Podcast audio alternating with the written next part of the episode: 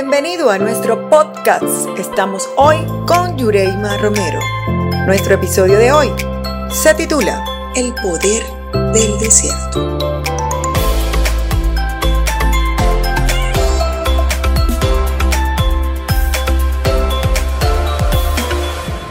Hola, hola, hola, ¿qué tal a todos? Muy buenas tardes, noches. No sé en qué momento podrás estar disfrutando de este programa y de este espacio, pero hoy tenemos una invitada especialísima. Ella es Melixa Escobar de Ochoa y nos acompaña para hablarnos desde su propia vivencia el poder del desierto. Cómo esas situaciones que hemos atravesado en nuestra vida nos permiten crecer, nos permiten avanzar, nos permiten ser mejores seres humanos. Si estás allí disfrutando de este espacio, es porque Dios tiene un plan contigo, tiene un propósito contigo. Nuestra invitada, ella es publicista, es entrenadora de liderazgo, pero lo más importante, una hija de Dios maravillosa, que lleva una cuenta a la cual ella titula Bellezas del Alma, porque busca liderar a cada una de las personas desde su esencia, desde ese diseño exclusivo que Dios tiene, contigo desde tu creación. Bueno, muchísimas gracias, querida Milixa, por acompañarme el día de hoy. Es un honor, de verdad, para mí poderte tener, poder disfrutar contigo de, de esa de esta conversación de todas tus vivencias, de cómo Dios te ha te ha hecho crecer en todos esos procesos que has tenido que vivir y que sabemos que muchas de las personas que nos van a estar escuchando quizás están atravesando por uno. Puede ser igual al, al que tú pasaste o quizás peor, pero que para todo. Hoy tú dices que hay una, un aprendizaje, que hay una salida. Muchísimas gracias por estar un Gracias, qué, qué bendición tan grande, estoy demasiado feliz, estoy muy agradecida con Dios en principio, pero también contigo, por supuesto, por esta hermosa invitación en donde podemos compartir eh, lo que Dios ha hecho en la vida de quienes le creen. Yo soy una mujer que ha tenido que aprender a creer y a confiar en el Señor para poder salir de aquellos procesos, esos, esos momentos difíciles que, que como mujeres en este, caso como mujeres, pero también como hijos de Dios eh, atravesamos a lo largo de nuestra vida. Y es una bendición, de verdad, muchísimas gracias por esta invitación. Vamos a comenzar hablando de, porque muchos dirán desiertos, bueno, reconociendo los desiertos, esa, esa parte que muchas veces no vemos salida. Lo que vemos es como pura, pura arena, una sola árida. Una sola árida, calor, eh, frío en las noches, eh, vientos fuertes y un calor que ahoga tu corazón. Ciertamente todos hemos pasado por situaciones tan difíciles y tan duras en nuestra vida y quizás yo no, no, vengo aquí a compararme ni que mis procesos sean mayores a, los que quienes están detrás de este, de este podcast eh, estén atravesando, pero sí te puedo decir que, que desde, desde el punto personal, cada desierto en cada una de las personas es único y es doloroso de igual forma. Y así como eh, me tocó a mí eh, enfrentarlos y afrontarlos, eh, fue muy diferente cuando lo, cuando lo comencé a enfrentar sola desde mis fuerzas y cuando comencé a entender que puedo tener una mejor salida o una, un aprendizaje mucho mayor cuando, cuando colocas a alguien más grande que tú delante de ese desierto no podemos pedirle a Dios que nos quite los desiertos y que no pasemos por él, pero sí podemos decirle que nos ayude a transitarlo junto a Él. Dios no quiere, eh, no, no, necesita que pedirnos permiso para decirnos, eh, bueno, vamos a pasarla por aquí para que ella sufra. No, no, no, no. Y primero Él no quiere que nosotros suframos, Él quiere que nosotros aprendamos. Esa es la palabra la palabra mágica, aprendizaje. Aprendizaje. Y a veces puede ser más doloroso porque hemos tomado decisiones con nuestras propias fuerzas y así hemos tomado decisiones que, que nos han puesto en el abismo, al borde del abismo. Pero Dios lo permitió, ¿por qué? Porque, bueno, porque tú no quisiste escuchar, tú no escuchaste consejos, tú no le consultaste tu decisión, tú simplemente fuiste para. ¿Ok? Entonces, bueno, él dice, bueno, vaya mi amor, ¿qué le puedo hacer? Entonces, cuando tú estás al borde de esos desiertos, en el borde de ese abismo, perdón, entonces, ahí, y cuando ya empieza, a, empieza a pegarte el sol, la arena en los ojos, y tú dices, ya va, espérate un momentico, tú me estás empezando a doler, esto no me está gustando, y en ese momento que tú dices, Señor, ayuda. Y yo, ah, bueno, el Señor allá arriba me imagino diciendo, wow, no, buena hora vienes a decirme, ¿no? ¿Hasta cuándo seguirás aguantando? Entonces, por supuesto, ese, ese, ese desierto puede ser más eh, duro, difícil o doloroso en la medida que tú... Eh, dejes o permitas que Dios actúe contigo.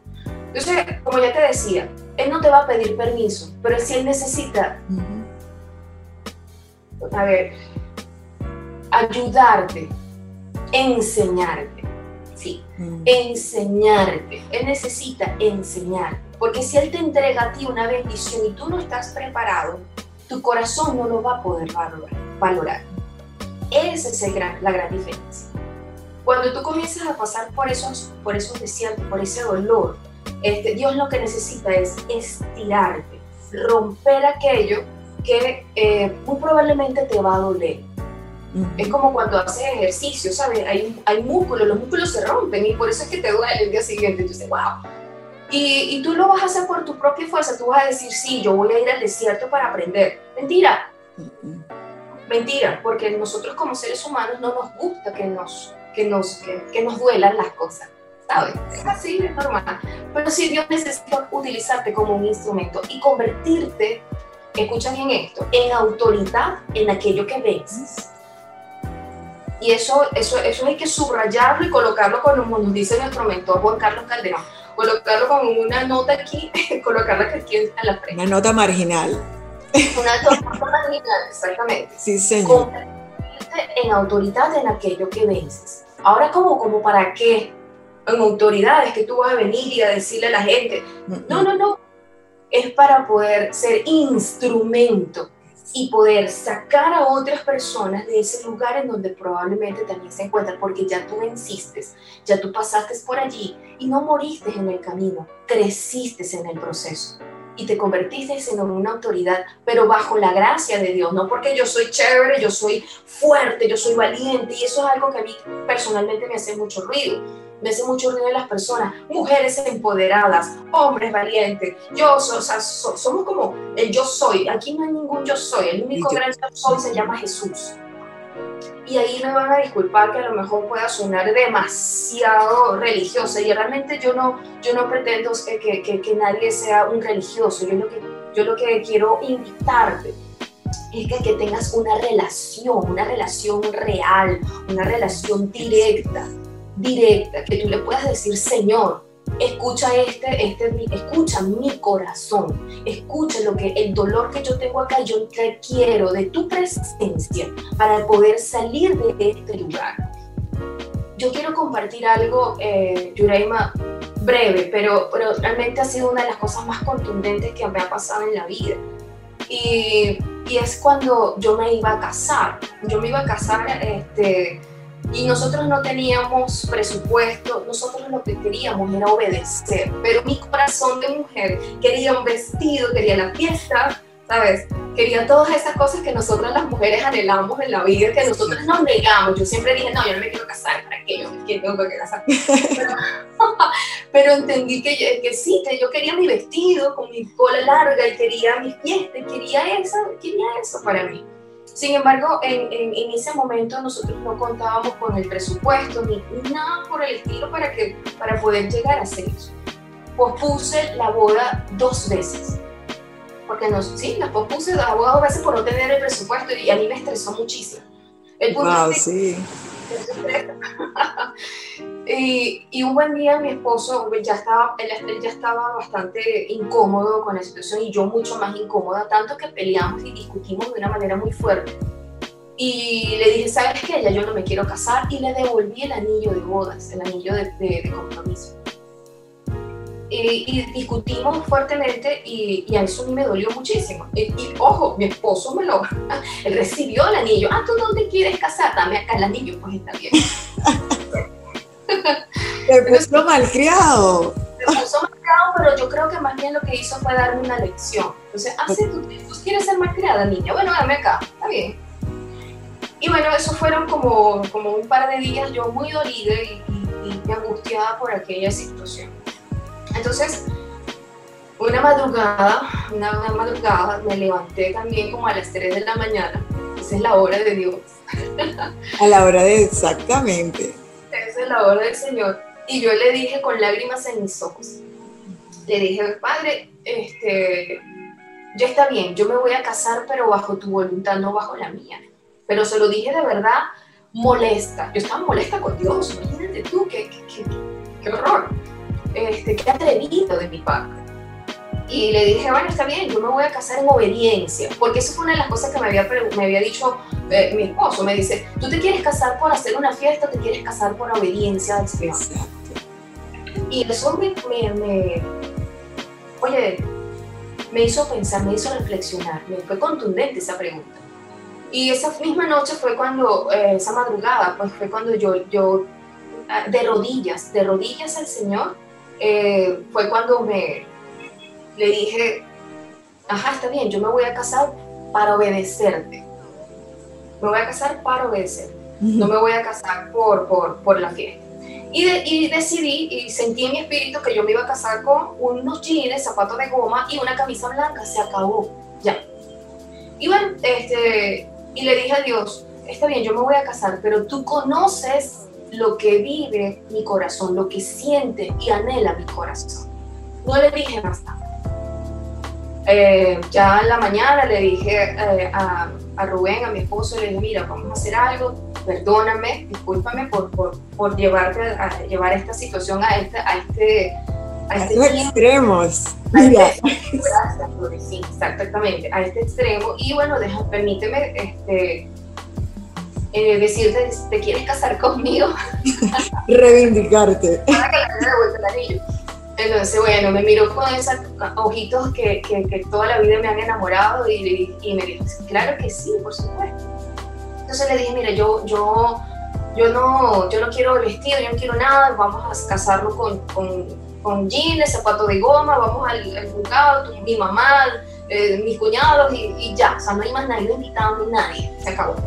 Me dice, sí, está bien, pero, ay, y vamos a hacer unas fotos en la ciudad y esa va a ser nuestra fiesta, pues, punto, ya, nuestra fiesta con Dios.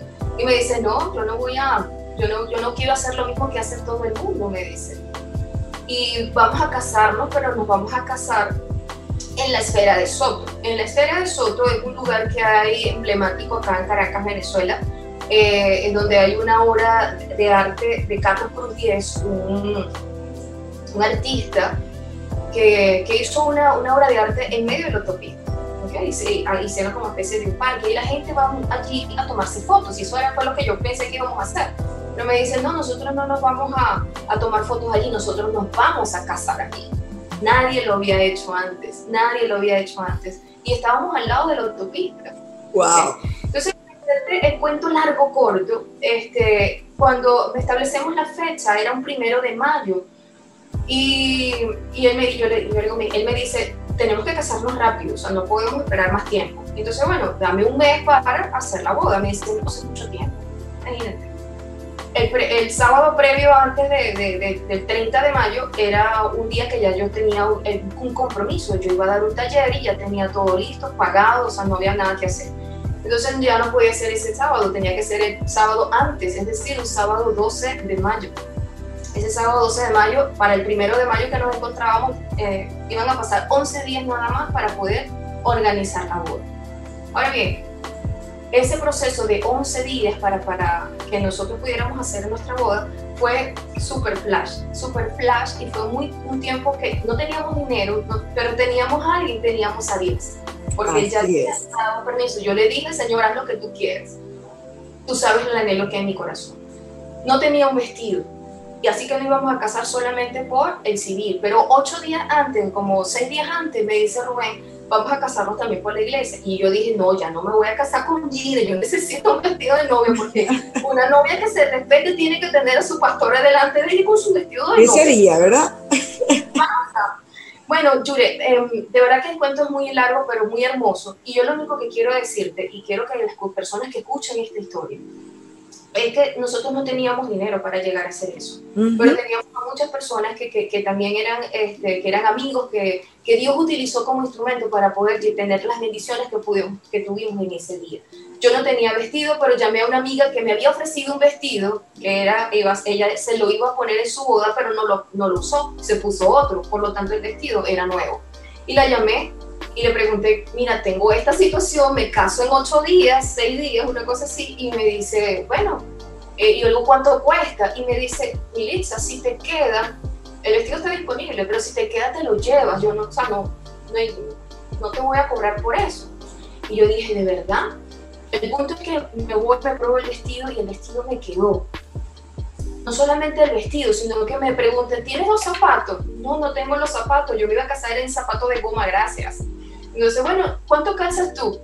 Yo calzo tanto. Y me dice, ay, ¿tienes el mismo pie de, me dice la, mamá de mi amiga, tienes el mismo pie de mi hija? Yo tengo acá los zapatos de su boda.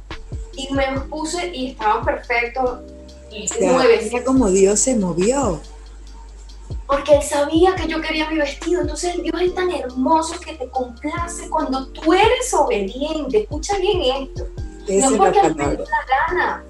No es porque a mí me dio la gana, es porque a él le plació deleitarse en aquello que yo, en mi corazón, humillado y obediente. Cuando yo depuse mis armas, puse, depuse mis, mis planes y dejé que fueran sus planes sobre mi vida. ¿Sabes algo? Que, que, Dios en los procesos o en los desiertos, mira con esta, esto tan hermoso que estás contando, Él, él nos pasa, ¿verdad? Quizás nos prueba a través de nuestros recursos para, para probar de qué estamos hechos, de qué material estamos hechos, porque si le eres fiel en lo poco, Él en lo mucho te va a poner. Fuiste obediente y esa fue la respuesta de Él hacia ti, dándote de una u otra manera cómo lo hizo o a quién utilizó para hacerlo, lo que tu corazón de una u otra manera anhelaba. Y tiene un plan mejor que el nuestro, definitivamente. Y, para cerrar el tema de, mi boda, si, eh, eh, mi boda estaba calculada en aproximadamente entre 8 a 12 mil dólares. Y este número que yo te voy a compartir quizás a ti te dé mucha risa. Pero eso fue lo que nosotros pagamos por nuestra boda, porque las bendiciones cayeron del cielo. Y nosotros, entre todas las cosas que, que compramos, que pudimos, que pudimos adquirir, nosotros gastamos 150 dólares. ¿Es una ridícula? Sí. Para eso son las cosas que hace Dios. Y yo necesitaba compartir este testimonio. Gloria a Dios para la gloria de Dios. Yo necesitaba compartir este, este matrimonio, este, este testimonio. ¿Por qué? Porque nosotros nos enrollamos, padecemos dolor en medio de esas situaciones difíciles. Yo no sé qué puede estar pasando tú que me estás escuchando del otro lado, pero yo lo único que te puedo decir es que debes de tener fe, debes creer en el Señor. Pero escucha bien esto. No se trata de, porque si yo te digo, tú crees en Dios, te van, a decir, sí, claro, por supuesto, Todo el mundo cree en Dios, pero nadie le cree a Dios. Son pocos los que le creen a Dios, que son cosas totalmente diferentes. Porque cuando tú crees en Dios, sabes que existe, y vas tú le pides como si fuese un amuleto de la suerte. Pero cuando le crees a Dios, significa que conoces su corazón, significa que conoces sus promesas, significa que conoces lo que Él desea para ti y ahí hay una gran diferencia. Así que no hay desierto pequeño para Dios. No hay desierto pequeño. Y tampoco podemos culpar a Dios por las cosas malas que nos puedan estar sucediendo, porque Él no es que, Él, no, es, eh, él no es una persona que tiene planes de maldición para nosotros, Él tiene grandes planes para nosotros. Y a lo mejor esos planes, sí, implican dolor, implica perder cosas, implica que, puede, eh, que puedes enfermarte, que puedes morir, que puedes, que puedes pasar por situaciones difíciles. Sí, pero Él necesita, Él requiere utilizarte para su gloria. Y yo soy, y estoy segura que Yureima también, es instrumento de la gloria de Dios porque eh, permitimos, y eso es algo crucial, permitir que no eres tú, que no, eres, que no es tu fuerza, que no es tu voluntad, no es en tu tiempo. Y cuando tú logres apartarte y dejar que pase el Señor delante de ti, que sea Él quien vaya a, a batallar, a luchar delante de ti, tú vas, a, tú vas a ver la bendición en tu vida no como tú quieres, sino mejor de lo que tú quieres. Pero para eso vas a tener que esperar en Dios.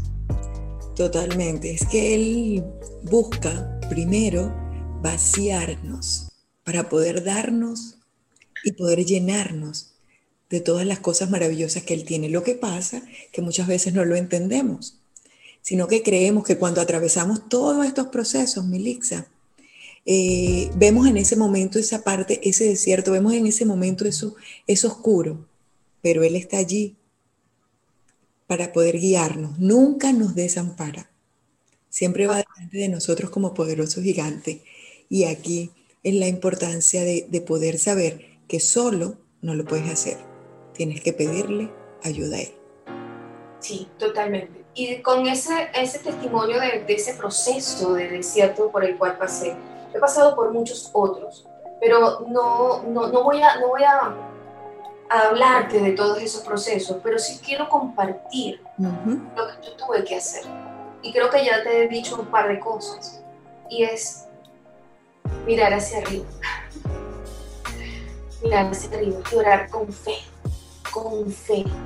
Yo soy muy auditiva, te, le compartí hace un rato a, a Yurema. Yo soy muy auditiva y tienes que comenzar a a conocer qué es lo que a ti te llena.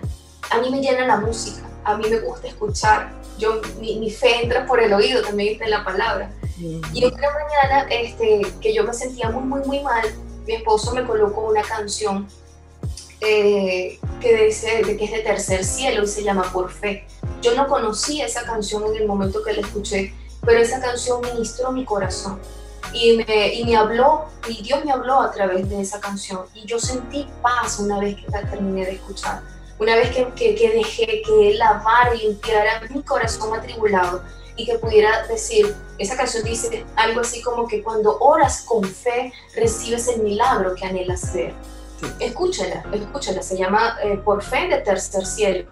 Y, y, a lo mejor tu corazón no es igual que el mío, que escucha, eh, que, que es auditivo, pero te invito a que puedas eh, dejarte cautivar por las cosas que están alrededor y que son utilizadas por la, por la mano de Dios.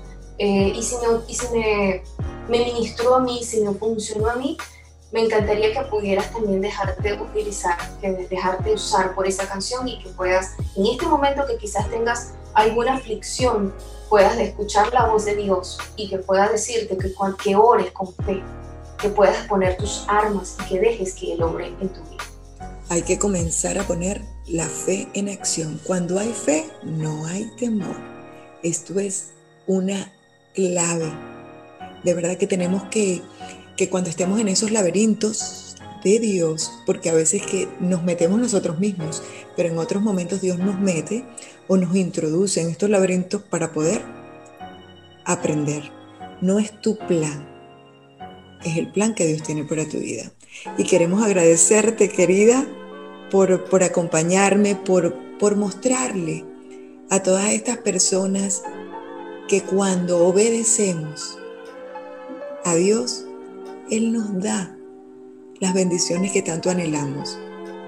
A veces, a veces creemos que, que estamos viviendo situaciones adversas, pero es porque, como dije a un principio, hay que vaciarnos, Dios nos necesita limpiar, porque no puede darnos la bendición en esos odres viejos. Más hermoso y más claro no lo pudiste resumir, mi querida Yulena. Necesita limpiarnos y que y también nosotros debemos de dejarnos limpiar. De pon tus y deja que Dios actúe. No dejes de accionar, porque no se trata de que te quedes quieto y te quedes cruzado de brazos, esperar que la bendición caiga del cielo. Tienes que mover, tienes que moverte definitivamente. Pero cuando te mueves con el corazón dispuesto y sensible a recibir lo que Dios quiere para nosotros, allí vas a comenzar a recibir tu milagro, a recibir tu bendición, a arrebatar las cosas que ya están diseñadas y dispuestas en el cielo para ti. De verdad que Dios tiene muchas cosas maravillosas para sus hijos. Solamente tenemos que creer y confiar en que Él siempre tiene el cuidado de sus hijos. Amén. Muchísimas gracias, querida. Gracias por acompañarme. Gracias por, por mostrarte y por poder contarle a las personas que las situaciones adversas que atravesamos son simplemente una antesala para la victoria que Dios tiene para cada uno de nosotros. Así que muchísimas gracias a todos los que, los que nos acompañaron y los que están disfrutando de este espacio. Hasta aquí nuestro programa. Estamos hoy con Yureima Romero. Hasta una próxima oportunidad.